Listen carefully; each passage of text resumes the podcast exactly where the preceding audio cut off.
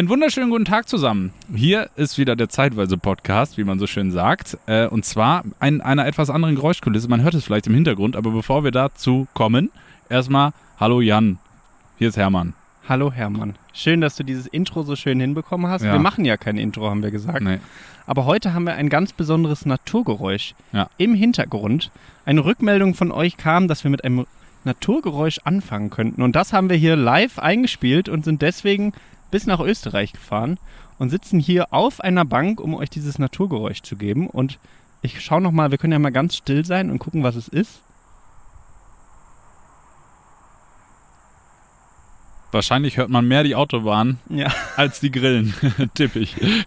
Kurz Das zur stimmt. Auflösung. Jan und ich, wir sind gerade unterwegs auf, äh, äh, wir sind auf dem Weg Richtung Slowenien. Da haben wir jetzt einen Fotoworkshop eine Woche und ähm, ja, haben jetzt hier einfach in den Bergen einfach mal angehalten, sind hier irgendwie ein bisschen von der Autobahn runtergefahren. Wir sehen sie unten im Tal auch noch, aber wir sitzen in einer wunder, wunderschönen Landschaft. Die Sonne geht gleich unter, es ist herrlich warm, die Grillen zirpen. Wir haben so blaues Panorama, äh, wirklich schön, muss man sagen. Es ist wirklich sehr schön. Ich versuche dich nicht so viel zu unterbrechen, sondern lass dich einfach auch mal ausreden. Gut. Auch das kam als Rückmeldung ähm, von euch. Ich habe auch direkt eine Rückmeldung, du darfst dein Bier nicht Oh. auf die Bank stellen, Ah, das hört man okay. sofort. Ja, wir haben auf jeden Fall mit Soundproblemen wahrscheinlich zu kämpfen, aber ich hoffe, es geht. Und bevor die Rückmeldung kommt, es ist alkoholfreies Bier. Denn wir müssen noch weiter Auto fahren. Eine weitere Rückmeldung war, schneller anfangen, nicht so lange labern. Ist das so? Ja, so direkt zum Punkt kommen. Zack, bumm. Aber eigentlich möchte ich hier nochmal mit dieser wunderschönen Natur anfangen. Damit können wir doch mal anfangen. Ich meine, Ja. wir sind ein Naturpodcast Stimmt. und wir wollen euch erzählen, was gerade in der Natur so los ist. Wir sind ein Naturwecker und wir sitzen hier gerade in einer wunderschönen Natur und man sieht die Berge. Es ist sehr untypisch für mich als Nordland-Mensch, ähm, hier mal in den Bergen zu sein. So, und die Frage ist jetzt, Hermann, Meer oder Berge? Meer oder Berge? Meer oder Berge? Die Frage wollte ich dir auch stellen, obwohl ich die Antwort schon kenne. Ich weiß ja, dass du ein Meertyp bist. Du liebst der Meer über alles. Ich liebe das Meer auch. Ich liebe auch die Berge. Ich kann mich gar nicht entscheiden. Müsste ich mich auf eins von beiden festlegen, würde ich das andere vermissen. Hm. Weiß ich ganz sicher. Wenn ich am Meer bin, freue ich mich, dass erstmal über die Dünen kommen. Man sieht den Horizont. Hammer. Und jetzt aber, wir hatten das ja eben auch im Auto, man fährt hier so da die A7 oder A3 oder irgendeine südliche Autobahn und plötzlich öffnet sich so dieses Bergpanorama. Boah, Hammer. Und wie nett die Leute hier sind und wie viel, wie kleinteilig. Guck dir mal die ganzen Wiesen hier an. So Ja, schön. Sehr schön. Also, Ich, ich kenne das auch überhaupt nicht mehr, wenn man keine klassischen Felder hat. Und Mhm. wirklich, es ist ja eher diese Wiesenwirtschaft hier. Ähm, und nicht nur schöne Monokultur, einen schönen Acker. Das vermisse ich ja fast. dann, dann möchte ich die Frage an dich zurückstellen. Oh, oh. Nicht einfach nur simpel Meer oder Berge, sondern kombiniert Meer und Monokultur oder Berge und Artenvielfalt. Boah. Dann immer Berge und Artenvielfalt. Also du würdest Artenvielfalt über das Meer Ja. stellen. Ich weiß, dass in Wampen habe ich Monokultur und Meer. Äh, Das könnte auch ein schöner Buchtitel eigentlich Ja, sein. oder? Monokultur und Meer. Der neue Podcast von Jan und Hermann. Oh, bitte keine Wortspielerei mit Meer und in Klammern noch irgendwo ein Haar Nee, oder das so. bitte mir sofort rausgehen aus dem Fall. Raum. Nee, Wenn man ja. das sagt, Ja. also das ist wirklich vorbei. Ja. Alle Postkarten, die so anfangen, ne, das Ja. ist, kann man eigentlich nicht ernst nehmen. Also ich will Monokultur und mehr. Nee, will ich nicht. Willst du nicht? Ich möchte, ich bin noch ganz beduselt von Ja. dieser Autofahrt. Deswegen, Hermann, komm, lass uns starten. Lass die Naturnews genau. der Woche. Na, So ja. nennen wir das jetzt einfach erstmal, Hm. bis wir was Besseres gefunden haben. So ein englisches Wort mit dabei. Hermann? Hirsch, ich Hm. bin gespannt. Was hat dich die Woche mitgenommen? Was Was, hat hat, dich begeistert Ah. in der Natur? Gleich mehrere Sachen auf einmal. Ich kann mich erstmal wieder nicht entscheiden. Ich, also wir müssen auch vielleicht für, zu Beginn auch immer wieder sagen, heute ist, was für ein Tag? Freitag. Richtig. Der- Letztes Mal haben wir auch am Freitag aufgenommen. Wow. Ja, stimmt. Krass, wir, haben, wir sind konsistent noch. Zeit und Raum. Hammer. So, so das Bier schon wieder. Ich hab's Ah, gehört. Hm. höre Also. Genau vor, äh, also letztes Wochenende hatte ich einen äh, Fotoworkshop mit wirklich einer super netten Truppe im Taunus. Und da haben wir gemeinsam fotografiert. Äh, es ging eigentlich um Makros, um Libellen, um Schmetterlinge und, und, und. Der heimliche Star des kompletten Fotoworkshops allerdings war das Widderchen. Sagt dir was? Kenne ich. Aber eigentlich auch nicht so viel. Also du weißt, wie es aussieht, ne? Ich weiß ungefähr, wie es aussieht, aber du musst es nochmal beschreiben. Ja, das ist eben so ein Insekt. Wie groß ist das? Äh, also, keine Ahnung, so, so groß? Ohren, Ohren groß. Ohren, nee, kleiner. Also das ist, Kleine- weiß ich nicht, so groß. Ohr. Also Nase. Nasen, nee, kleiner, viel kleiner. Das weiß ich nicht, Okay. zwei Zentimeter lang oder so, Ah, würde ja. ich jetzt mal grob schätzen. Es ist relativ dunkel, also schwarz, anthrazit, glänzend irgendwie, hat aber ähm, rote Flecken hinten drauf. Und zwar sechs Stück. Und deswegen heißt es auch Sechs-Punkt oder Sechs- Sechs-Punkt-Widderchen, glaube ich. Ähm, Hammer. Total cool. Wir sind da morgens angekommen und auf den ganzen wilden Kahnen rechts und links am Wegesrand saßen überall diese Tiere. Alle haben sich natürlich drauf gestützt, weil total schön zu fotografieren, sieht einfach schön aus. Ist auch kein Tier, was sofort wegfliegt. Es kann fliegen und sobald es fliegt, ist es komplett rot. Also anders, äh, also, also ja, es sitzt halt erstmal schwarz mit rotem Punkt da. Sobald es fliegt, ist es aber überwiegend rot. Also irgendwie cool. Naja, haben wir da auf jeden Fall alle fotografiert. Und das war äh, richtig, richtig schön. Und im Nachgang habe ich mich jetzt noch mal ein bisschen mit dem Sechspunkt-Widderchen auseinandergesetzt. Darf ich eine Frage stellen, Ja, bitte. Hermann? Ich möchte dich ungern unterbrechen. Du hast dich gemeldet. Gibt es das auch ein zählt. 8-Punkt-Widderchen? Boah. Oder Weiß gibt es generell so viele verschiedene Widderchen? Es Was- gibt, wie es groß gibt ist die. Familie? Ja, es gibt viele Unterarten, ganz bestimmt. Aber das, ich, ich konzentriere mich jetzt hier auf sechs Alles klar. Ich möchte nur über das 6-Punkt-Widderchen irgendwas erfahren. Okay. Halt, Ja. stopp. Ist es denn eine Sache, die ich jetzt gerade auch immer halt Ja, sehen kann? Genau, das ist ja der, der Punkt. Anders Okay. als bei den Glühwürmchen. Da war es ja so, dass man das jetzt nicht aktuell mehr sehen konnte, weil das Thema einfach äh, leider vorbei war. Grüße gehen raus an den Autofahrer, der hier gerade vorbeigefahren ist, komisch geguckt hat, aber gewunken hat. Nette Leute hier. Genau, die sind jetzt gerade unterwegs. Und zwar äh, habe ich jetzt äh, gelesen, ist eigentlich die Hauptfutterpflanze von den Klee. Hm. Wir haben die aber da im Taunus ausschließlich, nahezu ausschließlich auf wilder Kade gesehen. Mhm. Auch eine super schöne, spannende Pflanze. Zu, boah, zu der habe ich auch direkt noch was, Jan. Wusstest du, dass. Du meldest dich, Frage. Da habe ich erst erfahren, wie die aussieht. Ich meine, wenn man hier als Hörerin und Hörer in den Podcast kommt und du erzählst hier was von einer wilden Kade, ich brauche schon eine kleine Beschreibung. Es Ja, tut mir leid, aber Vollkommen richtig. Vollkommen da muss richtig. ich einfach einhaken ja, noch. war ein guter Einer. Gutes Einhaken. Also wilde Kade kann, ich weiß es nicht, korrigiert mich, wenn ich falsch liege, aber über zwei Meter hoch werden. Ganz schön groß. Hat so, ähm, ja, sieht so aus wie eine geschlossene Tulpe im Prinzip, allerdings ganz, ganz zackig, wie ein Igel obendrauf. Ähm, Wurde früher, glaube ich, auch als Kamm benutzt, habe ich mal gesehen. Hat so sehr ausladende Blätter, die ähm, auch auf der Blattunterseite Stacheln haben. Richtig cool. Und jetzt kommt der absolute Hammer bei der wilden Kade. Da, wo die beiden Blätter sich am Stiel treffen, da bildet sich so ein Kelch. Hast du das mal gesehen? Habe ich schon mal Weißt du, gesehen. was ich dir jetzt erzählen Natürlich möchte? weiß ich. Ich Wirklich? bin Landschaftsökologin. Erzähl ruhig. Ah, okay. Es gibt Studien, die allerdings noch nicht komplett zu Ende äh, geführt sind. Man weiß es noch nicht ganz sicher. Aber man hat eine Korrelation festgestellt, dass dieses, diese Kelche Wasser sammeln. In Mhm. dem Wasser ertrinken Tiere, Insekten. Nein. Ja, die in diesem Wasser, in diesen Blättern ertrinken. Und die äh, wilde Kade hat, hat Enzyme in sich, um diese Tiere zu zersetzen und dann die Nährstoffe, ich glaube, es geht da vor allem um Stickstoff oder ich weiß es nicht genau, aufzunehmen und es führt zu einer Wachstumssteigerung bei den Blüten und bei den Trieben. Quasi ein Booster. Ein Booster, ein Das ist Insektenbooster. quasi einfach eine fleischfressende Pflanze, aber so ein bisschen hinterrücks. Ja, habe ich auch gedacht. Nee, Fleischfressen, ich sobald, bin, du, ich bin Vegetarier. ja, sobald du das aber googelst, sie erfüllt nicht die Voraussetzungen, um als Ah. fleischfressende Pflanze Mhm. zu gelten. Aber sie, ich weiß nicht, ob es da Unterarten gibt, so halb, also so, ja, keine Ahnung, Fleisch zersetzend oder weiß ich nicht. Aber ist ein Ding. Kann man mal gucken, wenn man jetzt die wilde Kade so sieht, nach dem, äh, wenn es auch nur taunass war oder nach dem Regen, einfach mal in die Blätter gucken, das ist immer so ein, wie so ein Kelch voll Wasser, wo tote Insekten drin schwimmen. Hm, Aber vegan ist das nicht. Ne? Vegan, nee. ähm, ist dann sowieso die Frage. Das geht jetzt vielleicht ein bisschen in die Tiefe, aber Ah. eine fleischfressende Pflanze zu essen, ist das noch vegan? Okay, nee, da fangen wir jetzt hier nicht mit an, aber habe ich vorher mir noch nie Gedanken darüber gemacht. Da Ganz- auch noch ein ganz spannendes Thema. Da werde ich nächste Folge mit rumkommen. Ganz spannend. Da ge- denkt man nämlich nicht, dass diese Pflanze oder dieses Obst, was man isst, es ist ein Obst, was man isst, was nicht vegan ist, Hermann. Da überrasche ich dich nächste Folge. mit. Boah, ein Obst. Ein Obst. Ich liebe Obst. So, Okay. weiter geht's. Weiter geht's. Ganz Also kurz Widderchen. zurück zum äh, Widderchen. Ab jetzt kann ich, äh, also da, da reicht mein Gehirn jetzt nicht Hm. für aus, um das wiederzugeben. Du kannst ruhig sagen, dass du gerade das Handy nah Ich an habe so jetzt einem das Handy in der Hand, ich habe den Wikipedia-Artikel auf und äh, äh, möchte jetzt etwas zum Toxingehalt von Widderchen Ach du erzählen. Scheiße. Jetzt wird es nämlich nochmal richtig Mhm. spannend. Pass auf. Sechs, Flecks, äh, sechs Fleck-Widderchen besitzen die komplette Enzymausstattung, um toxische cyanogene Glykoside anzureichern. Mhm. Bei ihrem Abbau setzen cyanogene Glykoside hochgiftigen Cyanwasserstoff frei. Leck mich am Arsch. Die Abwehrkomponente beziehen sie primär aus einer Futterpflanze, dem gewöhnlichen Hornklee, um sie zu sequestrieren, in Klammern einzulagern. Vielleicht Hm. Was einfach frisst denn sonst. ein Widderchen? Ja, offensichtlich unter anderem Hornklee. Äh, nee, ich meine, wer frisst ein Widderchen? Entschuldigung. Ich hab mich Ja, kurz evolutionär dann wahrscheinlich kaum noch jemand, denn ist er giftig. Spannende Technik. Spannende Technik. Was Ja. Tiere, man läuft da so lang, so ein kleines Käferchen, ne? überhaupt nicht mit gerechnet. Man sieht das da sitzen und dann finde ich das immer so cool, gerade bei Insekten, dass du, indem du einmal bei Wikipedia reinguckst oder so, so viele krasse Sachen über das Tier erfahren kannst. Es ist auch der Hammer. Wahnsinn. Jan, jetzt bist du dran. Ich finde das wirklich Ja, okay. spannend. Ich glaube, es schmeckt bestimmt bitter. Ganz bestimmt. Wasserstoff schmeckt immer bitter. Darf ich noch erfragen, wie ihr es dann fotografiert habt? Oder gab's, kann man mit dem Widderchen irgendwas Cooles machen, was man mit anderen Insekten nicht machen kann? Mm, Also diese Punkte sind natürlich ziemlich cool. Was wir gemacht haben, ist vor allem die oben auf dieser Karte, auf dieser, was ist denn das dann da oben drauf? Der, die, die, die, Sieht der, total cool aus. Ja, Ne? die blüht dann so im Kreis irgendwie Mhm. so lila. Total cool. Darauf haben wir die fotografiert. Wir haben uns vor allem auf äh, die Fühler häufig beschränkt und dann die roten Punkte unscharf im Hintergrund und so.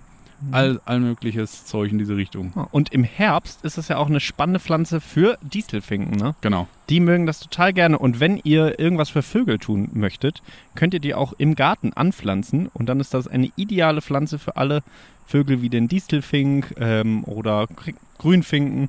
Die mögen das total gerne. Und was auch spannend ist, dass sie im ersten Jahr gar nicht so groß wird, sondern sie ist nur eine Rosette. Bildet nur eine Rosette aus und sammelt quasi Kraft, um dann im nächsten Jahr richtig Kennen wir ja schon vom letzten Jahr, ne? Äh, Ja, vom letzten stimmt. Mal mit der äh, Königskerze. Habe ich mich aber nochmal drüber, also musste ich nochmal drüber nachdenken, dass so eine Pflanze ein Jahr sammelt und dann so richtig Ja. Bäm Ja. hochschießt. Schon Richtig cool. Ja. Deswegen wundert euch nicht, wenn ihr die auspflanzt und dann erstmal gar nichts kommt. Nur so eine komische Rosette, die ihr dann entfernt. Ähm, da kommt noch was. Ich muss kurz eine Rückfrage stellen. Alles klar, gerne. Bist du ein Hermann. Typ, der wirklich eher Distelfink sagt? Nee, ich bin eigentlich ein Stieglitz. Du bist ein ich Stieglitz-Typ, bin ne? ein klassischer Stieglitz-Typ. Okay, ich auch. Ich, muss auch sagen, Distelfink- Distelfink-Typen, da sehe ich so einen, so einen Biologielehrer eigentlich. Na, ich meine, das Schöne ist ja wie so häufig, der Grünfink ist ein grüner Fink. Hm. Und der Distelfink sitzt auf der Distel.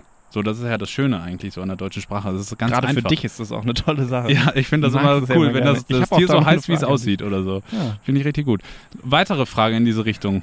Gimpel oder Dompfaff? Gimpel. Ich auch. Ja? Ich finde Gimpel auch schöner. Geht ein, Richt ein bisschen Richtung Gimbel, Hm. aber Gimpel Aber warum heißt der Dompfaff denn Dompfaff?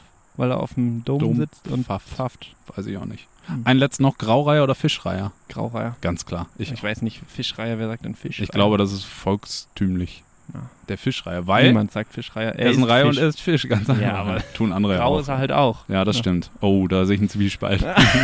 Grauer Fischreiher. Ich finde Stieglitz ist eigentlich viel schöner, aber Distelfink ist auch, manchmal mag ich die deutsche Sprache und nicht, wenn sie alles beschreiben muss. Hm. Ist schon schön, aber Stieglitz hört sich auch ein bisschen. Wobei Gimpel Dompfaff, da ist ja nichts beschreibend. Nee, das stimmt. Jan, Du. was? Äh, bin ich mit dem Sechspunkt-Widderchen damit entlassen? Na, Oder reicht dir das noch nicht? Ich, vielleicht kann ich ja auch später nochmal darauf Nee, zurückkommen. ich finde, das ein schönes Thema, da kann man auf jeden Fall gut rausgehen. Für alle Menschen, die uns jetzt das erste Mal hören, wir sind quasi der Podcast, der euch sagt, ihr müsst jetzt raus und ein Widderchen fotografieren. Oder und- nur angucken. Oder nur angucken. Wird mir auch reichen. Aber mit dem Handy kann man auch ein schönes Widderchen-Foto machen und zu Hause dann den Angehörigen zeigen, damit die auch was davon haben. Ich meine, die Fotografie erfüllt ja auch so ein bisschen diese Voraussetzung. Mhm. Sagen kann, dass man irgendwen am Küchentisch nerven kann und sagen, guck mal, ein Sechs-Punkt-Widderchen. Und alle so, Alter, Was? ne, geh mir weg mit einem Sechs. Sechs-Punkt-Widder da. Ja, Wo, äh, da muss ich aber direkt nochmal ausholen. Jan, Okay, du gerne. bist gleich dran. Aber Ja. Äh, es geht hier um Naturpodcast und um rausgehen. Und jetzt hast du gerade gesagt, mit dem Handy fotografieren. Sollen wir mal ganz kurz über diese Bestimmungs-Apps sprechen, die aktuell ja wirklich unfassbar viel besser geworden sind? Boah, das ist schwierig. Oder? Das, sprengt das den Rahmen oder sagen wir einfach, machen wir nächste Mal als. Nee, komm, jetzt haben wir das schon Hä, das können wir aber angeschnitten, auch super bei Technik nachher machen. Also. Ah, okay. Kommen wir später nochmal. Ja. Wir, wir haben Oh, die Technik Bestimmung. Ja. Oh, da kommt Ja. das. Ja. Entschuldigung, wollte ich nicht vorwegnehmen. Jan. Nee, gar nicht schlimm. Jetzt hat man auch so einen Teaser, jetzt können die Leute nicht vorspulen. Ja, Aber man genau. weiß ja nicht, wann es kommt. Könnte auch jede Minute passieren. Ist jetzt Und auch das egal. beste Highlight der Woche erzählen wir euch am Ende dieser Folge. Bleibt auf jeden Absolute Fall dran. Lüge. ja, egal, aber das macht man so. Jan, dein Highlight der Woche. Ich muss sagen, dass das hier gerade auch ein bisschen, Ja, das ist schon ein Highlight. Ne? wie man hier sitzt, äh, es ist schon sehr schön hier Ja. in dieser Natur. Am besten als Podcast nur noch in der Natur aufnehmen. Mhm. Ähm, aber mein Highlight in der Woche ist eigentlich eine Frage, die ich erstmal an dich stellen möchte. Hm. Oder auch an so die. Hörerinnen und Hörer hier. Ja. Was denkst du, machen Vögel, wenn sie fertig sind mit dem Brüten? Äh, Wie? War bitte? Also Hä? stell dir mal vor, du bist jetzt so ein normaler, ich bin normaler Vogel. Vogel. Und ich habe gebrütet, hast Fl- Flügel, ja. Mhm. fliegst du durch die Gegend und isst mal ein Korn, mal Mhm. einen Wurm, Mhm. was man so macht als Vogel. So, und dann hast du jetzt deine Meute, deine kleinen Eier gelegt Ja. Und hast die alle versorgt, hast richtig, richtig durchgekämpft bist du auch nach so drei Wochen. Ach so, ich bin nicht nur mit dem Wochen. Brüten fertig, sondern auch schon mit dem Füttern. Du bist auch schon mit dem Füttern durch. Und die Vögel sind ausgeflogen. ist ja gerade jetzt zum Beispiel auch Ja. die Zeit, dass Mhm. man sagen kann, okay, die sind gerade alle flügge geworden, wie man ja sagt. Mhm. Springen aus dem Nest und sagen, ich hau ab, ich bin 18, Mhm. jetzt kommt Neuseeland, Ja, Work and Travel oder so. okay. Ja. Und so. was mache ich jetzt? Ja. Du bist jetzt ein gestresstes Elternteil, Vater in diesem Fall, als, sagen wir, Meisenvater. Ja. Und was machst du jetzt? Boah, was macht man da? Also, also wenn die Kinder nach Neuseeland, dann kaufe ich mir einen Porsche. Und lass nochmal richtig krachen. Oh Gott. Kleine Midlife-Crisis. Nochmal richtig Geld rausprügeln. Nee, ich weiß es nicht. nicht. Was mache ich dann? Also ich Würdest entspanne du auch natürlich. nicht im echten Leben machen. Nein, das war natürlich ein Okay, Spaß. Nicht, dass, man weiß es ja, man kann es ja auch nicht einordnen. Nee, nee, nee. Das war nicht, Ironie. wir Muss ich, äh, okay, Sternchen ist- und dann unten, das war Ironie. Okay. Ja, nein, das war wirklich Ironie. Ähm, ich bin gestresster Meisenvater. Die Kinder sind aus dem Haus. Ich freue mich erstmal, dass aus denen allen so tolle Meisen geworden sind. So, und dann muss ich erstmal wieder zu Kräften kommen. Ich muss mein Gefieder irgendwie mal wieder auf Vordermann bringen. Das ist ja ganz schön jetzt auch ramponiert worden. Ich muss vielleicht mal mausern. Oder? Geht das jetzt schon los? Noch nicht ganz? Doch, bestimmt bei manchen. Okay, ich muss ordentlich auch wieder Essen reinkriegen. Ich muss auch viel Schlaf nachholen. War, ich, ich versuche irgendwas in deiner Mimik zu deuten. War schon das Richtige dabei? Nee, überhaupt nicht. Ich will auch auf ein ganz anderes Thema Ach so, raus. okay, ja, nee, dann. Aber ich würde das wirklich mal, also mich, ich frage mich wirklich, was machen denn Vögel? Ich meine, man sieht sie dann auch nicht mehr. Sie sind dann einfach irgendwo in der Natur, jetzt mal, also ohne Ironie und Lustigkeit. Was machen die dann? Also sie piepen dann irgendwo herum, sitzen irgendwo. Sie haben ja dann nicht mehr so einen richtigen Job irgendwie. Ja. Also finde ich schon spannend. Ich, ja, das ist wirklich spannend. Ne? Weil man hört auch in Bestimmungsliteratur und generell Ja. in der Literatur gibt es immer nur um Sex, ja. Brüten, Paaren. Aber was ist danach? Ja. Ist das Leben dann nicht mehr lebenswert? Ja, Das kommen die dann in so eine Midlife-Crisis oder Ja, so? sag ich ja. Hm. Ja, es ist vielleicht so. Ach so, du Naja. weißt also wirklich, ach so, das war doch, wirklich doch, nach, es ah, ist okay. jetzt die Überleitung Ja, zu meinem Thema der Woche. Also ich komme darauf, weil jetzt die Vögel halt alle langsam durch sind mit der Mhm. ersten Brut, können da Sachen machen und ich sage schon, die erste Brut, denn die verrückten Vögel fangen Mhm. jetzt an, einfach nochmal das Gleiche nochmal zu machen. Ja, Mann, die sind mit dem zweiten Mal auch schon fast fertig, ja, oder? manch, manche. Ja.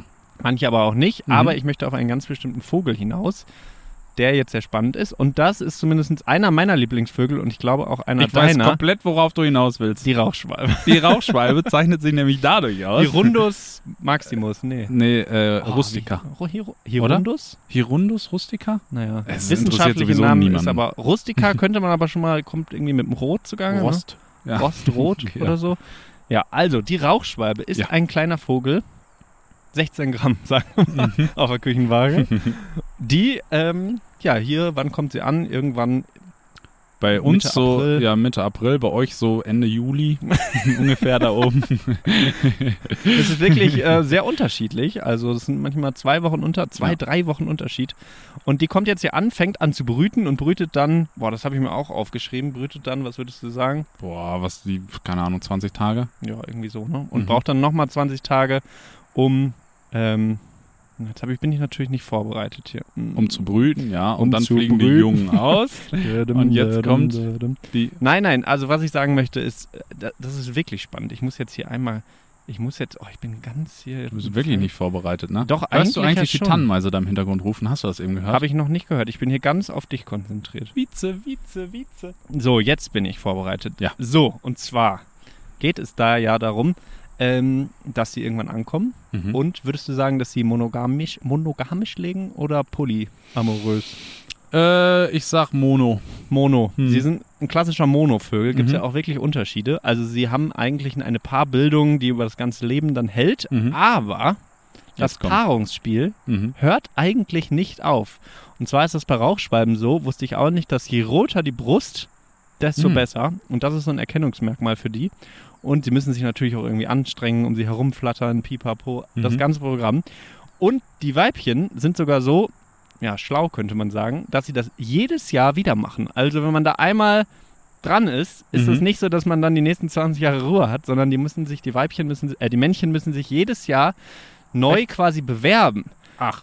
Und zwar geht es nicht darum, generell zum Zuge zu kommen und da irgendwie seine Eier dann zu haben, sondern es gibt einfach Kuckuckseier. Und das Weibchen paart sich dann einfach noch heimlich mit auch anderen ähm, Männchen. Und so, ähm, ja, ist es immer der Fall, dass eigentlich immer so drei bis vier Eier von der monogamischen Ehe ähm, sind und eben ein paar von auch anderen Männchen. Und so ist es eben gewährleistet, evolutionär, Mhm. dass immer irgendwie die maximale Fitness erreicht wird. Davon spricht man ja. Äh, fand ich sehr, sehr spannend, Ja, dass da richtig, ja, ein kleiner Kampf im Frühjahr ja. entsteht. Ich Ähm, wusste, ab- darf jetzt ja, melde ich gerne. mich Komm, kurz, oder war das schon? Nein, ich habe hab ich die Äh, nee, okay, überhaupt gut. Also pass auf, ich wusste nämlich, dass das zum Beispiel bei Blau- und Kohlmeisen auch der Fall ist. Ich habe Mhm. doch äh, dieses Buch gelesen, von dem ich dir mal erzählt habe, Das geheime Leben der Meisen. Mhm. Der absolute Wahnsinn, dieses Buch. Kann ich jetzt schon mal äh, empfehlen. Kann wir auch verlinken, ne? habe ich jetzt gelernt. Geht Mhm. unten drunter. Da wird das auch beschrieben, dass die das eben auch machen und dass deswegen auch die Kohlmeisen unter anderem so unglaublich aggressiv sind und versuchen, andere Männchen irgendwie aus dem Areal fernzuhalten. Echt cool. Ja. Mhm. Ja. Aber äh, willst du noch auf was anderes raus auf, bei der Rauchschwalbe? Ja, und zwar aber auf ein Gerücht. Und ich weiß nicht, ob es wirklich wahr ist. Ich Mhm. habe es jetzt mehrmals gelesen, Mhm. aber keine wissenschaftlichen Studien dazu gefunden. Mhm. Und wenn da jemand was kennt, gerne. Aber das heißt, so eine Brut ist ja total aufwendig und anstrengend. Und die Rauchschwalben sind ja nicht so lange hier. Das heißt, wenn die jetzt gerade fertig sind mit dem Ausbrüten und dem Füttern der Jungen, was denkst du, was füttert so eine... Ah, da machen wir gleich. Ein Kilo. Kommen wir gleich zu. Okay. Weiß ich gar nicht. Aber dann fangen die einfach nochmal wieder von vorne an Ja. und machen die zweite Brut und manchmal sogar die dritte Brut. Mhm. Und was richtig verrückt ist, dass die Jungen der ersten Brut dann bei der zweiten und dritten Brut helfen. Ja. Ich weiß aber nicht, ob da wirklich was dran ist. Ob Also ich hab das auch gelesen. Ist. Hast du das schon mal auch beobachtet Ich- zum Beispiel? Nee. Habe ich nicht wissentlich beobachtet. Also, ich weiß, dass wir. Achso, Entschuldigung, Jan hat mir gerade symbolisiert, ich habe verstanden. Hey, ich Könnte ich dachte, auch einfach Charade ne? oder so. Ne? Nee. Ich muss näher ran ans Mikro, Ja. das war das Ding, okay. Ähm, ich habe natürlich auch schon jetzt zu dieser Jahreszeit viele Rauchschwalben irgendwie am Nest oder in der Nähe vom Nest fotografiert, aber mir ist es da nie aufgefallen, dass da wirklich, wirklich jung aussehende Vögel irgendwie noch rangekommen sind, um Futter ranzutragen. Also die sahen immer schon sehr fertig aus. Jetzt weiß ich aber auch nicht, wie lange man eine Rauchschwalbe noch ansieht, dass sie nicht mehr ein Jungvogel ist. Ich glaube, man das? sieht es schon, ja. Ja. Die sind dann noch so ein bisschen matt. Und, Und- der Gabel, äh, der, der Schwanz ist Genau. auch nicht so tief gegabelt und Ja. so, ne? Die sind noch, die Werk wachsen anscheinend noch viel länger dann. Ja. Also ich finde, man erkennt es schon. Sie flattern auch immer noch so ein bisschen Stimmt. mehr Ja. und sind noch nicht so wendig und schnell wie die Elternteile. Ja. Ja, Nee, was ich aber noch dazu äh, wissen wollte von dir, Mhm. vielleicht weißt du es einfach. Ein Kilo hast du schon gesagt. Mhm. Wie viele Insekten fressen, wie viele, also Anzahl fressen, wo, nee, wie viele, oh, ich bin heute nicht konzentriert. Nicht Wie viele Insekten verfüttert eine Rauchschwalbe so im Jahr an ihre Jungen? Also ich meine, das, mit dem einen Kilo habe ich deswegen auch so gesagt. Ich meine, ich habe mal gehört, dass die Aufzucht eines, also von einem, einer Generation Rauchschwalben, also einem Nest, wie viele Junge haben die eigentlich? Ich glaube so sechs. So ungefähr. viele? Oh, ich Mhm. hätte jetzt so gesagt nur vier oder so. ja, vier bis sechs wahrscheinlich. Ja, okay. Dass da bis zu ein Kilo Mücken und Insekten verfüttert werden. Das ist schon echt viel. Ich Ja. habe die Zahl beim NABU übrigens gelesen. 250.000 Boah. Insekten pro Jahr. Eieiei. Das Das, bedeutet also für euch, wenn ihr irgendwie Probleme mit Fliegen habt oder mit Mücken, einfach mal so ein paar Kunstnistkästen aufhängen. Gibt es ja, also der klassische Nistkasten, den man so irgendwie im, im, im Apfelbaum irgendwo sieht, ne, dieses mit dem Loch drin, gibt es ja auch für andere Tierarten, unter anderem auch für die Rauchschwalbe. Ne, die nimmt ja eigentlich Lehm und klatscht das an Balken oder so in der Scheune oder in irgendwelchen Unterständen oder so an die Wand und brütet dann da drin. Und es soll wohl einen großen Unterschied machen, wenn irgendwo schon Nester hängen, dass die Rauchschwalbe dann das irgendwie akzeptiert als, oh, hier wurde schon mal gebrütet, dann ist das vielleicht Hm. nicht so schlecht. Also da anzufangen, habe ich gehört, ist schwieriger. Deswegen habe ich neulich so ein Nest versucht selber zu bauen aus Lehm, aber es äh, war wohl zu spät. Hm. Die äh, haben sich dagegen entschieden. Okay. Vielleicht war mein Bauwerk nicht schön genug, ich weiß es nicht. Nächstes Jahr werde ich nochmal richtig angreifen. Ja, also wenn ihr die fotografieren wollt, jetzt ist noch die Zeit und es hört schon langsam auf. Also wenn man jetzt noch ein großes Rauchschwalbenprojekt äh, plant, da muss man sich ein bisschen ranhalten, denn ja, bei uns im Norden sind sie eigentlich so Ende August fangen sie schon wieder an wegzuziehen und die sammeln sich dann noch im Süden Deutschlands und sind dann irgendwann auch wieder weg. Also das geht dann doch immer sehr schnell. Also jetzt sind noch beste Bedingungen, äh, die Rauchschwalben zu fotografieren und ja, was übrigens auch spannend ist mit Insekten, wollte ich gerade noch sagen, dass die ja so viel Insekten fressen und ähm, das natürlich auch irgendwie einen Effekt hat auf die Landwirtschaft und dass das ja so, äh, so Kreisläufe sind, wo es sehr schwierig ist, die zu unterbrechen. Denn wenn man auf einmal die ganzen Knicks und kleinen Gebüsche und Unterschlupfmöglichkeiten für Vögel wegnimmt von so einem Feld, dann gibt es auch immer weniger Vögel. Es gibt mehr Insekten, also Schadinsekten. Und da muss man mehr Pestizide sprühen und ja, man bringt diesen ganzen Kreislauf durcheinander. Deswegen auch Vögel können quasi eine natürliche Insektenabwehr sein. Ist ja auch sehr beliebt bei Bauern, ne? Also die Ja. Schwalbe bringt da Glück. Man sieht das immer, dass so Doppeltüren häufig oben aufgelassen werden, irgendwelche Fenster geöffnet werden und so äh, Attrappen von Nestern, wie eben schon beschrieben, irgendwo hingehangen werden. Hauptsache die Schwalbe ist da. Soll Glück bringen und ja, wie eben beschrieben, hat er auch einen wirklichen Grund. So, Hermann Hirsch, du als alter Vogelnamenkenner, warum heißt die Rauchschwalbe Rauchschwalbe? Warum heißt die Rauchschwalbe Rauchschwalbe? Der Sage nach kann sie durch Schornsteine äh, in Dinger fliegen, oder? In Gebäude. Mhm. Habe ich mal, aber ist ganz dunkel her, dass Ja. ich das äh, im Kopf habe. Ich habe mal irgendwo gelesen, dass früher die Kamine und Öfen ja noch einfach am Fenster quasi standen, am Mhm. offenen Fenster in alten Scheunen und dass die dann immer durch diesen Schlot, Ja. also nicht durch den Schlot, sondern durch das Fenster beim Kamin ähm, geflogen sind und Ja. dann immer durch diesen Rauch geflogen sind und die Mhm. deswegen so heißen. Also ich glaube nicht, dass sie einen wirklichen Kamin Feuer, nee, senkrecht auch runterfliegen. Das kann ich mir nicht vorstellen. Die sind unglaublich wendig. Also ein gekipptes Fenster beispielsweise von der Rauchschwalbe, gar kein Problem. Ne? Fliegt die sofort durch. Äh, richtig krass. Schön. Das Schön. ist ein schönes Thema, Rauchschwalbe. Das Hast du dich auch in Greifswald sehr viel mit beschäftigt, Ja. fotografisch. Ne? Gibt es wirklich unendlich viele Bilder Mhm. von und es macht unglaublich Spaß. Jetzt hatten wir auch einen Workshop gerade da und haben Uferschwalben, Rauchschwalben und Mehlschwalben äh, fotografiert. Das war sehr, sehr spannend. Ähm, über Wasser mit Glitzerspiegelung. Also wer die Bilder noch nicht kennt, kann da gerne mal vorbeischauen. Ja, du. Und damit würde ich sagen, schließen wir diese Kategorie schon. Ja. Zack, bumm, wir müssen auch mal hier ein bisschen fertig bumm, werden. wir haben ja auch noch 300 Kilometer vor Oh, uns, ne? Du Scheiße. ja. Wie machen wir denn weiter, Herr Hirsch? Ähm, ja, nächste Kategorie, oder? Einfach was erstmal wieder aufmachen. Das Ach, war Inspiration. Ne? Inspiration. Du, Ja. Herr Hirsch. Oh. Man muss sagen, ähm, dass diese Kategorie auch durch einen Workshop ein wenig entstanden ist. Oder es gibt da eine nette Anekdote. Wir waren auf einem Workshop und es waren die unglaublichsten Bedingungen morgens um fünf und die Sonne ging auf, Nebel, schönste Bedingungen, ein Seeadler fliegt ähm, durch die Szenerie und man hörte nur von irgendwo, von einem sehr, sehr netten Menschen, der auch, mit dem wir super viel Spaß hatten auf dem Workshop, hört man nur ein, das inspiriert mich einfach überhaupt nicht. Und man Das denkt, was? Besser kann es nicht werden. Ja, deswegen ist es auch ja spannend eigentlich, wem, wem was, also in welchen Situationen man inspiriert wird. Mhm. Und du hast mich ja auch vorhin gefragt, was ist überhaupt Inspiration? Ja. Und woher nimmt man die sich? Ja. Ja, wir haben dann, äh, oder ich hatte gesagt, was ist Inspiration jetzt vor allem hinsichtlich zu dieser, äh, zu diesem Baustein jetzt hier, zu dieser Kategorie.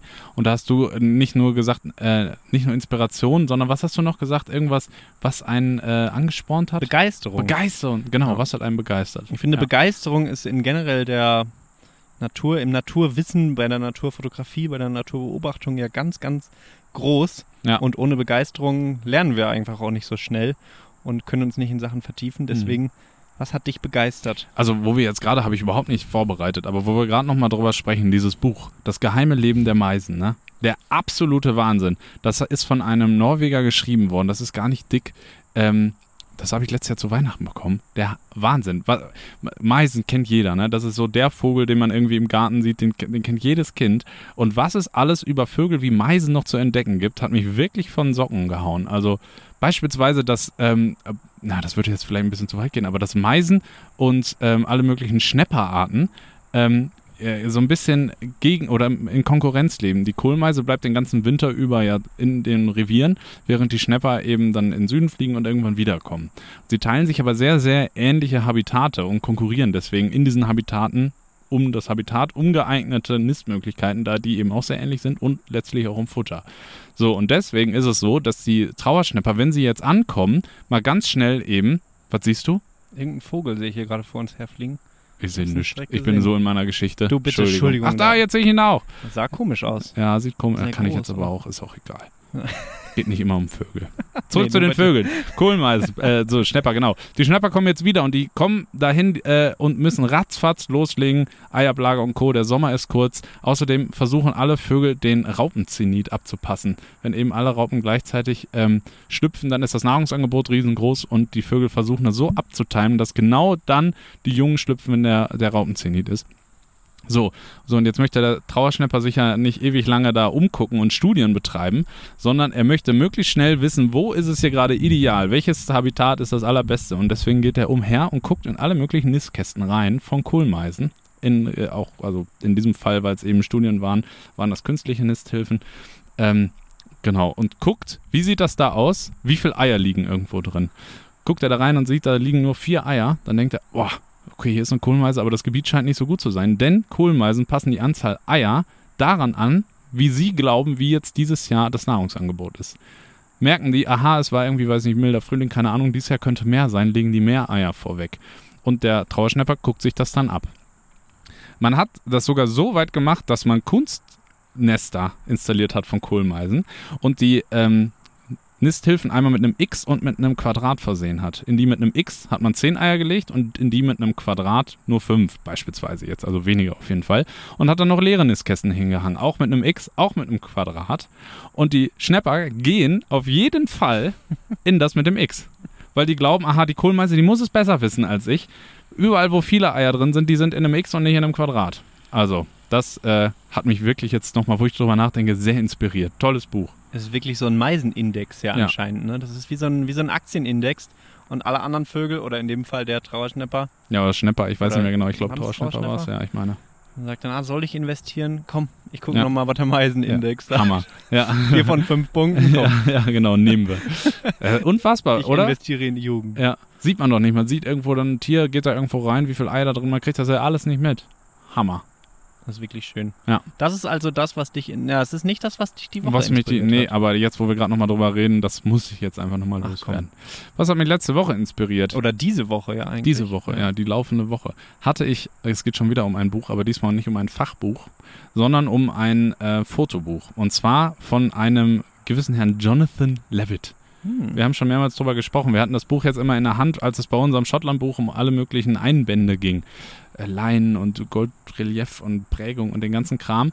Da hatten wir das Buch in der Hand und da will ich aber gar nicht drauf hinaus, sondern auf den Inhalt und auf die Bilder von ihm. Denn die Fotos, die dieser Mann macht, die sind wirklich wahnsinnig schön. Was, macht, was machen die Bilder aus? Ah, schwer zu sagen. Der hat irgendwie so einen ganz eigenen Stil. Also dem ist erstmal technische Perfektion und so total egal. Die Bilder rauschen, die sind angeschnitten, die sind teilweise verwackelt, keine Ahnung. Und man blättert da durch und man denkt sich, ja, da hier kommt richtig Stimmung rüber. Man sieht auch nicht so richtig, in welche Richtung das Buch sortiert ist. Ähm, irgendwelche Geschichten, plötzlich geht es um Rentiere und dann um irgendeine Familie, die da oben lebt und ein Rentier geschlachtet hat und dann wieder um Bastölpel und einfach schön. Ich gucke mir die Bilder an und ich denke, jo, das sieht wirklich schön aus. Hat Das mich irgendwie inspiriert. Schön. Also ein Buchtipp, auch den können wir verlinken. Ich weiß nicht, ob man das noch Ecomask heißt kaufen das kann. Buch, ne? Ecomask, ja. Ja. Sollten wir vielleicht noch dazu sagen. Ja. ja, tolles Ding. Ansonsten lohnt es sich auf jeden Fall auch bei dem ähm, auf der Internetseite vorbeizugucken. Die können wir auf jeden Fall verlinken. Wirklich, wirklich cool. Jan, du, Entschuldigung, ich muss die Frage natürlich sofort zurückstellen. Ich hänge hier noch in Gedanken dem Buch nach. Was hat dich denn letzte Woche inspiriert? Es ist wirklich schwierig. Ich habe eigentlich gedacht, dass man das mit der Inspiration viel besser hinbekommt und dass wir immer irgendwas haben, was uns inspiriert. Aber es ist gar nicht so einfach, ne? Weil wenn man irgendwie, die Woche war schon wieder sehr voll und ähm, man kommt gar nicht dazu in den Kunstgenuss und ja, dann ist es einfach die Natur, die einen inspiriert. In jeder freien Minute fahre ich an, ja, an den Strand eigentlich und nehme da meine Inspiration. Also es muss ja nicht immer irgendwas sein, was irgendwie ein Buch ist oder ein Bild. Was mich aber auch inspiriert hat oder was mich sehr gefreut und begeistert hat, war tatsächlich heute im Auto ein Artikel. Ein Oh, ja. Artikel in der Oh, Forum ja. Naturfotografie. Eine Zeitschrift, die von dem Verein GDT äh, Publiziert Verein wird? Genau, Verein 5. Gen Verein, boah, Gesellschaft für Naturfotografie. Oh Gott, oh jetzt fange ich auch schon an mit Verein. Gesellschaft für Naturfotografie. Wenn ihr euch jetzt wundert, warum GDT, es war früher mal Gesellschaft Deutscher Tierfotografen. Das wurde aber angepasst und deswegen ist es jetzt Gesellschaft für Naturfotografie. Bitte weiter. damit auch wirklich alle dabei sein können Ja. und nicht nur die Tierfotografen. Äh, sehr schön umgangen. Und die haben ein Magazin, das heißt Forum für Naturfotografie. Wenn man in diesem Verein Mitglied ist, kriegt man das. Man kann das aber auch im Tecklenburg Verlag bestellen. Und das würde ich sagen, ist mit das Beste Ist oder das Beste, das Beste, finde ich auch. Äh, Ja. im europäischen Raum, würde ich fast Da sagen. werden wir jetzt die Vergleiche. Ich kenne kein besseres, sagen wir so diplomatisch. Es ist auf jeden Fall eine Zeitung, eine Zeitschrift, wo unglaublich viele schöne Bildserien vorkommen, wo man sehr viel Inspiration herholen kann und wo eben auch schöne Kolumnen drin sind. Und was mich inspiriert hat diese Woche, war eine Kolumne von Arend Heim, der eine Kolumne über die Kreativität und den Zufall in der Naturfotografie Komm, das sagst hat. du jetzt nur, weil es um dein Foto geht. Ja, es geht ja nur kurz, es ist ja nur der Aufhänger. Also da bin, darüber bin ich gestoßen und ich habe mich natürlich gefreut, dass es am Anfang um ein Bild geht, was ich in den norwegischen Bergen gemacht habe und wo ich den Zufall quasi genutzt habe, um ein Bild zu machen. Aber eigentlich geht es ja gar nicht so sehr darum, sondern um das, wie hat er es geschrieben? äh, weniger ich, mehr es. Richtig, das benutzen wir schon sehr oft hier Ja. auf dieser Autofahrt und immer, wenn man irgendwas der, nach der Intuition, sich der Intuition folgt, kann man das sehr schön sagen.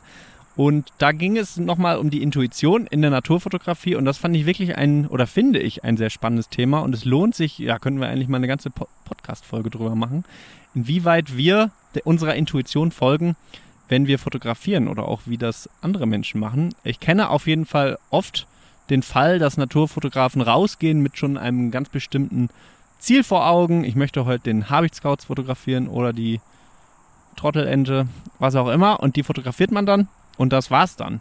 Ähm, und hat so ein packendes Ziel vor Augen. Und wenn man das nicht hat, ist es ja schon sehr spannend, weil dann die ganze Welt offen steht und man an den unmöglichsten Orten auf einmal zu Fotos kommt.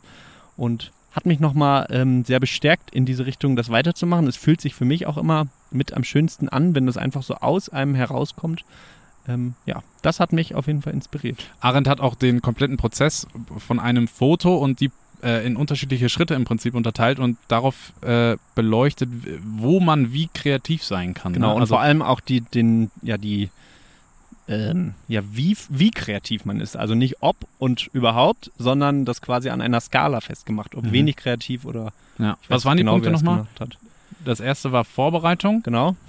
dann war es das eigentliche Fotografieren vor Ort, Und dann die, die Bildbearbeitung. dann die Bildbearbeitung, aber das waren noch vier Punkte, oder Ja, das nicht? waren drei Punkte. Aber Ah, wir ah, würden ja, gerne genau einen sowas, Punkt ja. noch hinzufügen. Und Mhm. das ist die Kontextualisierung, haben wir es dann genannt, oder den Kontext.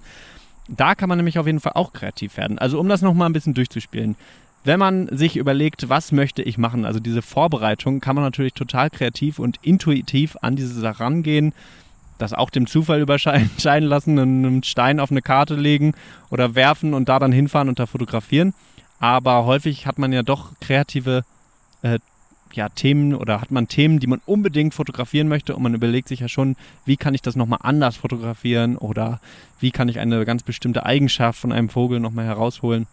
Ja. Das heißt, man kann, Fall bevor man überhaupt die Kamera in der Hand hat, bevor es überhaupt ums Fotografieren geht, kann man schon kreativ sein. Und zwar, indem man sich überlegt, wie könnte ich was irgendwie mal anders fotografieren, wie ich es vielleicht selber noch nicht gesehen habe. Ne? schön. Genau. Ja. Finde ich irgendwie eine komische Motivation, muss ich sagen. Also Also, geplant kreativ sein ist das, ne? ja, aber irgendwie finde ich, hat das so eine negative Konnotation. Wenn ich sage, ich möchte jetzt irgendwas komplett anders fotografieren, nur weil es anders und Mhm. neu ist. Ich meine, das ist ja auch in der Kunst immer ein Thema. Was ist Kunst und wann ist es spannend, wenn es neu ist? Aber Mhm. das darauf so anzulegen, also mir, in mir sträubt sich da etwas, Mhm. wenn ich das mache. Also ich weiß, dass es häufig beim Fotografieren auch der Fall ist und dass man das dann gerne macht.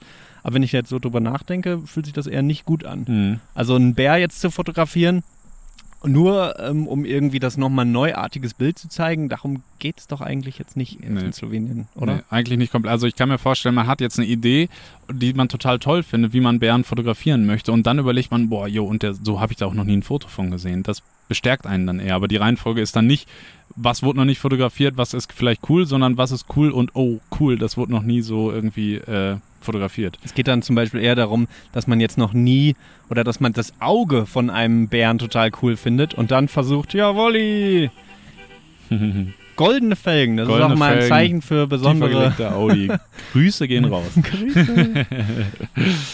Dann kommt man halt erst aufs Auge und dann überlegt man sich, wie man das irgendwie fotografieren kann und dann wird es irgendwann anders, weil man das halt noch nicht so oft gemacht hat. Ja. Zweiter Punkt, Das Fotografieren an sich. genau, kann man natürlich super viele Techniken anwenden, Doppelbelichtung, Mehrfachbelichtung. Man kann aber auch einfach ganz normal ein Foto machen und einen spannenden Anschnitt setzen oder also da gibt es ja wirklich unglaublich viele Möglichkeiten oder es eben dem Zufall überlassen und gar nicht durch die Kamera gucken und einfach wie wild ähm, das durch die Gegend werfen, äh, die Bildausschnitte.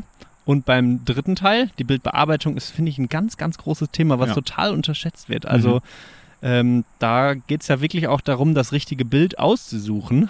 Ja, und dann auch das Bild darin oder darauf abzutasten, nicht ob, ob nur das Foto, so wie man sich das vor Ort geplant hat, gut geklappt hat oder ob vielleicht da noch was anderes drin. Genau, manchmal Warte, entdeckt ne? man ja Bilder in Bildern, die man vorher aus einer ganz anderen Motivation rausgemacht hat. Und daher denkt man dann, da könnte ich jetzt eine Doppel- oder eine, nicht eine Doppelbelichtung, eine Unterbelichtung rausmachen und dann sieht es total cool aus. So, und jetzt der letzte Schritt, wo man wirklich ja sehr, sehr kreativ werden kann.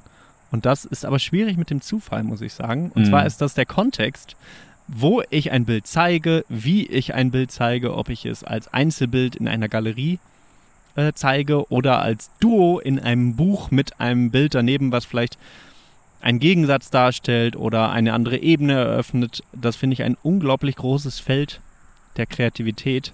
Und da sind wir ja auch gerade eigentlich sehr viel unterwegs, dass Mhm. man irgendwie aus den Einzelbildern noch irgendwas anderes macht, weil das so ein riesiges Feld ist, was Hm. ja eigentlich noch mal viel größer ist als Ja. das eigentliche Fotografieren. Als Beispiel, dass vielleicht zwei Bilder, die als Einzelbilder nicht unglaublich kreativ und toll sind, in Kombination irgendwie einen Aha-Effekt haben ne? oder mehr, mehr Input geben, eine Geschichte erzählen, was auch immer.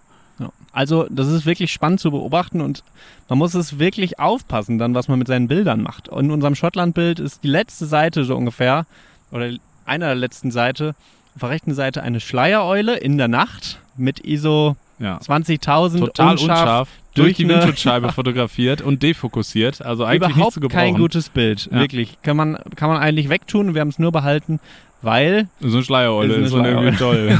ist schön. daneben ist jetzt ein Bild von Klaus, Klaus Tamm äh, von einem Fichtenwald in der Nacht mit dem aufgehenden Mond. Auch ein total unspektakuläres Bild. Es ist so ein bisschen gewischt, auch als Einzelbild eigentlich nicht zu gebrauchen, Ja. wenn wir mal ehrlich sind. Doch es ist schön, aber Ja. es ist halt ein bisschen unspektakulär. Zusammen ja. sind die Bilder aber so schön und es gibt so eine schöne Stimmung. Und da das jetzt zusammenzutun, sich irgendwo hinzusetzen und diese Bilder zusammenzupacken, könnte man auch mit einem Zufall mal Mhm. anfangen. Ne? Haben wir ja eigentlich auch gemacht. Manche Bilder muss man einfach mal zufällig zusammenschmeißen und denkt, oh, Oh, genau. denn da guck passiert, ja. ne? Und da könnte man dann auch schon wieder einen Schritt zurückgehen. Ne? Also das ist auch nicht einfach nur abgehackt, weil da ist es definitiv so, dass man ja auch mal den Schritt zurückgehen kann. Wir sehen, aha, die beiden Bilder könnten gut zusammenpassen, aber dann muss ich das eine Bild vielleicht anders bearbeiten, nochmal neu zuschneiden oder so. Also dann springt man plö- plötzlich auch zwischen diesen einzelnen Punkten hin und her. Ne? Ja. Auch da wird es dann intuitiv. Also, danke an Arendt für diesen schönen Artikel. Lest ihn gerne, falls ihr ihn noch nicht gelesen habt. Bestellt euch das Heft. Es lohnt sich. Es sind auch die Ergebnisse vom GNJ, also dem Deutschen Naturfotograf des Jahres, dem äh, Preis da drin. Also, es ist, glaube ich, glaub Ja. ich gerade einfach ein sehr schönes Heft. Es geht äh, verdammt viel hier heute um Fotografie, ne? Ja, Siehst du, schrecklich. ne, wobei die ersten, Halbe ich Stunde meine, ging, ne? sechs Fleckwiderchen haben wir ja wohl massiv Ja, behandelt. massiv. Also. Na gut, es ist ja auch ein bisschen Fotografie mit dabei. Jan, wir haben jetzt drei, nee, 40 Minuten oder irgendwie sowas auf der Uhr und wir haben noch nicht das Thema Ausrüstungsgegenstand oder Technik oder irgendwas in dieser Richtung behandelt. Irgendwie nervt mich auch jetzt schon. Ja, oder? meine Ich meine, Güte. das, das, dieser ganze Podcast wird sowieso wahrscheinlich ein sehr äh, veränderlicher Prozess sein. Ich meine, diese Themen, die wir hier so als, oder diese Überschriften, die wir haben, sollen ja erstmal auch nur helfen, die richtigen Sachen zu besprechen. Ähm, aber ich glaube, es wird auch immer so ein bisschen rechts und links gehen. Möchtest du also gar nicht drüber sprechen heute? Wir haben auch den Vorschlag bekommen, nicht die Ausrüstung der Woche zu nehmen, sondern den Trick der Woche. Oh ja, hat Hermann gesagt. Komm, wir also nicht ich, heute- sondern jemand anders. Ganz liebe Grüße, Hermann. Äh, fand ich ein super, super Hinweis. Du, dein Trick der Woche. Mein Trick der Woche. Jetzt können wir den Brückenschlag wieder an den Anfang machen. Ne? Oh ja. Diese Apps. Ich meine, das ist ein Trick, der mich jedes Jahr oder jede Woche aufs Neue begeistert. Handy-Apps wie zum Beispiel Seek, S-E-E-K oder Ops Identify, Flora Incognita, wie sie alle heißen. Gibt es sehr viele Apps, die die Kamera bei euch im Handy nutzen. Die haltet ihr auf, auf was ist eigentlich egal? Auf ein Gras, eine Pflanze, auf ein Foto von einem Vogel, ein Säugetier, irgendwas Menschen. drauf. Die ja, geht wahrscheinlich auch, ne? ja, genau. Und der sagt euch, was das ist. Ähm, der, der arbeitet sich von unten nach oben irgendwie hoch, also von Singvogel über, keine Ahnung, Rahmenvögel, keine Ahnung, bis er dann da an dem angekommen ist und mit Insekten funktioniert das auch unglaublich gut. Ich habe da nicht viel Ahnung von. Einfach, man läuft durch die Wiese, man sieht irgendwo, da ist ein Schmetterling oder so, Handy raus, draufgehalten und man weiß, was es ist. Was ist also unglaublich. Vorher musste man am besten, wenn man keine Kamera dabei hat, sich das Tier merken, zu Hause nachschlagen, hatte man nicht das richtige Buch und so. Jetzt Handy raus, draufhalten und es sagt dir, was es ist. Also Naturwissen auf Knopfdruck vor Ort. Und was dadurch irgendwie auch entsteht, es gibt dann in diesen Apps teilweise auch so das dann aufgelistet ist, wie viele neue Arten hast du entdeckt und so, wie viele wurden ringsrum in dieser Region gesehen. Teilweise arbeiten die dann auch mit äh, Wissenschaftlern irgendwie zusammen und dann werden die Daten da zur Verfügung gestellt und so. Und äh, es ist wie so eine kleine, was neulich, äh, wir, hier, äh, war doch so ein Hype, der vor ein paar Jahren immer Pokémon wo alle durch die Gegend gerannt sind und wie die Zombies auf die Handys geguckt haben und fiktive Tiere draußen gesucht haben, die irgendwo sich verstecken. Kann man Spaß dran haben, keine Ahnung, fand ich irgendwie ein bisschen skurril. Das ist sowas aber im echten Leben. Unglaublich, ne? Hammer! Das muss man eigentlich noch ein bisschen besser ausbauen. Ja. Und dann wäre das die App, die wirklich was bringen kann. ja. Die treibt auch junge Menschen da draußen. Aber wahrscheinlich geht es auch immer irgendwie um Kämpfen und wenn dann die ja, Malve ja. gegen den Stimmt. Ja. Löwenzahn kämpfen muss, das ist ja auch irgendwie komisch, ne? ja, gut, das soll keine Challenge sein natürlich, aber Hammer. Ja. Also das finde ich wirklich den Trick der Woche. Funktioniert auch, wenn ihr mit, mit der richtigen Kamera ein Foto gemacht habt und ihr habt es am Computerbildschirm, kann man auch das Handy an den Computerbildschirm halten, da sagt es einer. Ja, wirklich, wirklich sehr spannend. Vor allem die App Seek finde ich da sehr schön. Ja. Ops Identify ist wahrscheinlich noch ein bisschen wissenschaftlicher, aber für den Anfang ist Seek der Wahnsinn, Ja. denn Seek macht das alles live. Das heißt, man hält die Kamera nur auf irgendwas drauf und muss nicht mehr auf Fotografieren drücken, sondern Ja. er zeigt einem einfach live irgendwas an. Und wenn man jetzt mal durch so eine Wiese läuft hier und diese Kamera überall drauf hält, dann erkennt man in sehr schneller Zeit einfach sehr viele Ja.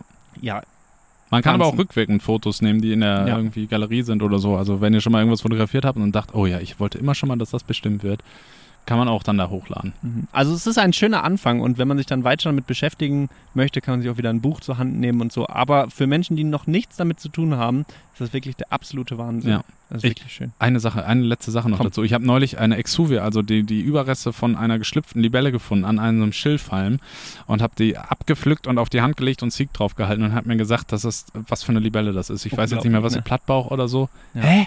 Ja, verstehe ich auch nicht. Es geht manchmal sogar mit Federn. Ja, also, ja, ihr merkt, wir sind begeistert. Auf jeden Fall mal runterladen und damit irgendwie in den nächsten Wiese rennen und gucken, was man alles so finden kann. Ey, und jetzt mal eine Frage hier an die Zuhörerschaft. Ähm, wir machen ja ziemlich viel Werbung für irgendwelche Sachen hier, ne? Und wir werden natürlich nicht von irgendwem bezahlt, dass wir das sagen, aber müssen wir da uns rechtlich eigentlich irgendwelche Gedanken machen? Müssen Boah. wir jetzt sagen, es gibt auch noch ganz viele andere schöne Bestimmungs-Apps oder so?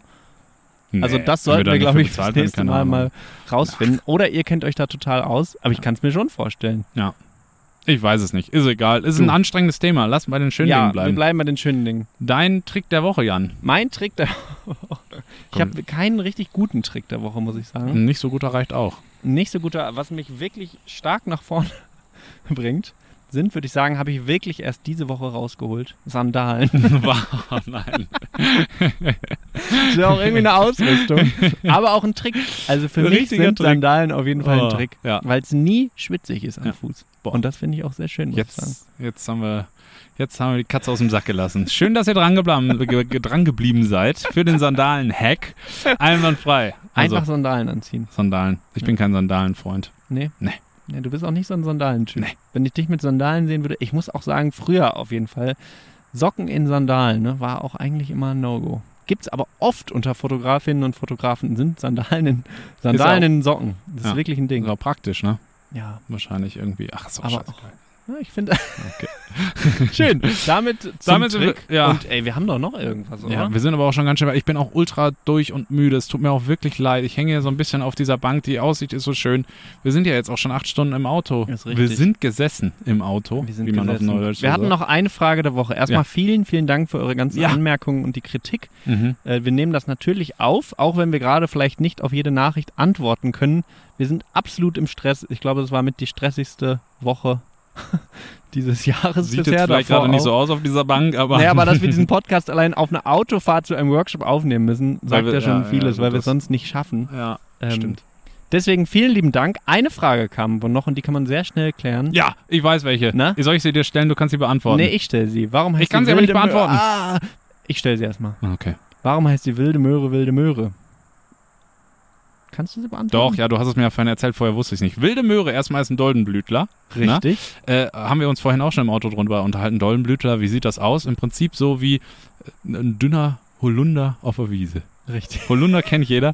So weißblühend, äh, teilweise ganze Felder voll. Und es gibt alle möglichen Pflanzen, die so aussehen. Hier, da unten stehen zum Beispiel auch gerade welche. Ne?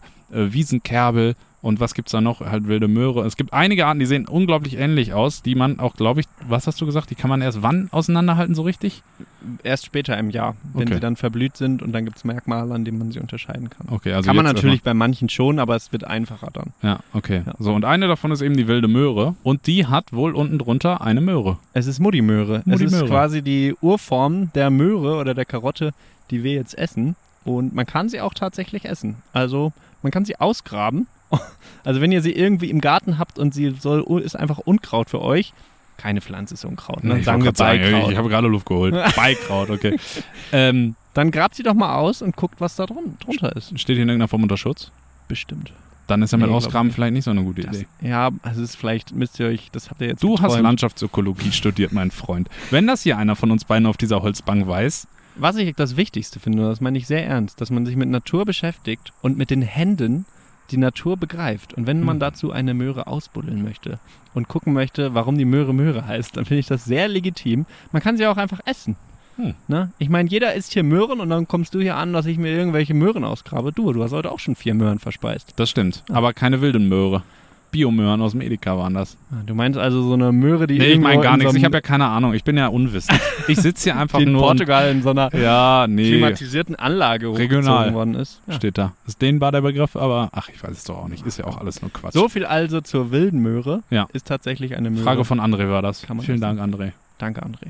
So, Dann das war's. haben wir es. Rein ins Auto und weiter geht's. Drei Stunden haben wir noch. Nächste Woche gibt es auf jeden Fall sehr viele spannende Themen. Wir Ja. haben auch mal irgendwann auf jeden Fall Gäste. Ich komme nächste Woche auch ausgeschlafen. Oh. Ja. Wir können schon mal einen Gast vorstellen, der auf jeden Fall kommen wird. Damit wir wissen, wir sagen aber noch nicht wann.